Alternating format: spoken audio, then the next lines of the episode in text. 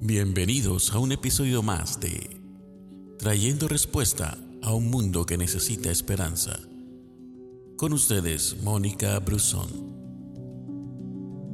Todos luchamos por alcanzar ideales en la vida. Luchamos por ser exitosos, por dar resultados en nuestro trabajo, por ser prósperos, por cumplir metas laborales.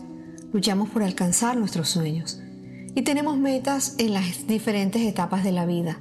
Un momento donde soñamos alcanzar el negocio propio, la casa, conformar un hogar.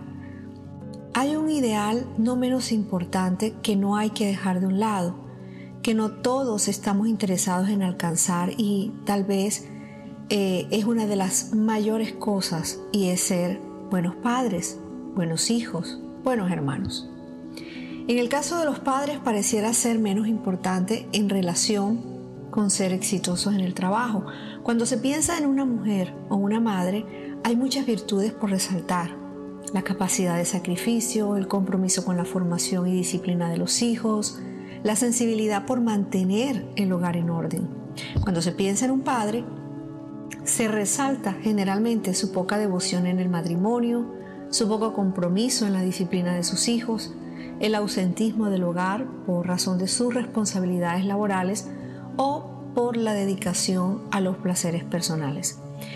La Biblia establece roles para ambos, para la mujer y para el hombre, desafiándonos para lograr una de las metas más importantes de nuestras vidas, ser exitosos en casa. Y hay cualidades que debemos resaltar en nuestras vidas, por ejemplo, amar a Dios, el libro de Deuteronomio en el capítulo 6, versículo 5 dice, ama al Señor tu Dios con todo tu corazón, con toda tu alma y con todas tus fuerzas.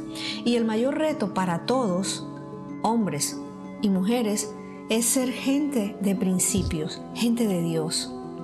En este mundo donde la inmoralidad es creciente, las tentaciones son cada vez mayores, donde se tiene una naturaleza débil, el mayor reto para cualquier persona es tener un corazón puro.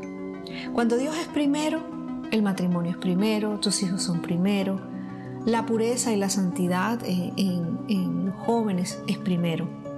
Amar a Dios es el mandamiento más importante para todos. Muchos son exitosos en su trabajo, pero no todos son buenos cónyuges. Muchos son inspiración por su trabajo. Muchos han, levantado imperios, pero no todos han levantado un buen hogar. Lo que parece ser más fácil termina siendo la tarea más difícil.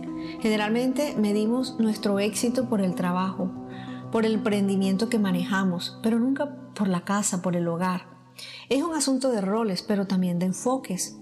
¿Quién dice que el hombre no puede ser eh, eh, un asistente excelente en la cocina o el que ayuda eh, de alguna manera en la atención de los hijos o también ayuda a supervisar las tareas escolares? O puede ser el encargado de mantenimiento y de, y de limpieza de la casa. O sea, es un rol que generalmente nos dicen que es propio de las mujeres, pero los hombres también pueden hacerlo. Al igual que una mujer desde su rol el mayor logro de un hombre es establecer un hogar sólido que teme y honra a Dios primero. Es necesario que cada uno conozca sus fortalezas. Cuando tú conoces tus fortalezas, tú puedes invertir esas fortalezas en favor de tu casa, de tu familia. No, no, importa si eres casado, si eres soltero, si todavía eres un menor de edad un adolescente, un teenager. Lo importante es que tú formes parte de, de, esa sociedad que se llama hogar y donde Dios nos ha establecido a cada uno con roles, roles diferentes y manejables. Gracias por escucharnos. No olvides compartir este audio.